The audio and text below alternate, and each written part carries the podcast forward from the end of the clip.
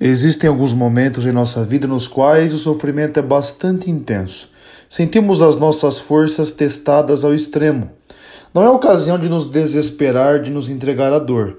É preciso que derramemos nosso coração diante de Deus, que nos conhece e certamente nos apresentará o caminho certo. Tudo isso é possível quando o dom da fé está intenso em nosso coração. A fé não é uma solução mágica para a nossa vida, ela é o fundamento de toda a nossa existência. É a luz que ilumina o percurso da nossa vida, que o Espírito Santo reaviva em nós o dom da fé.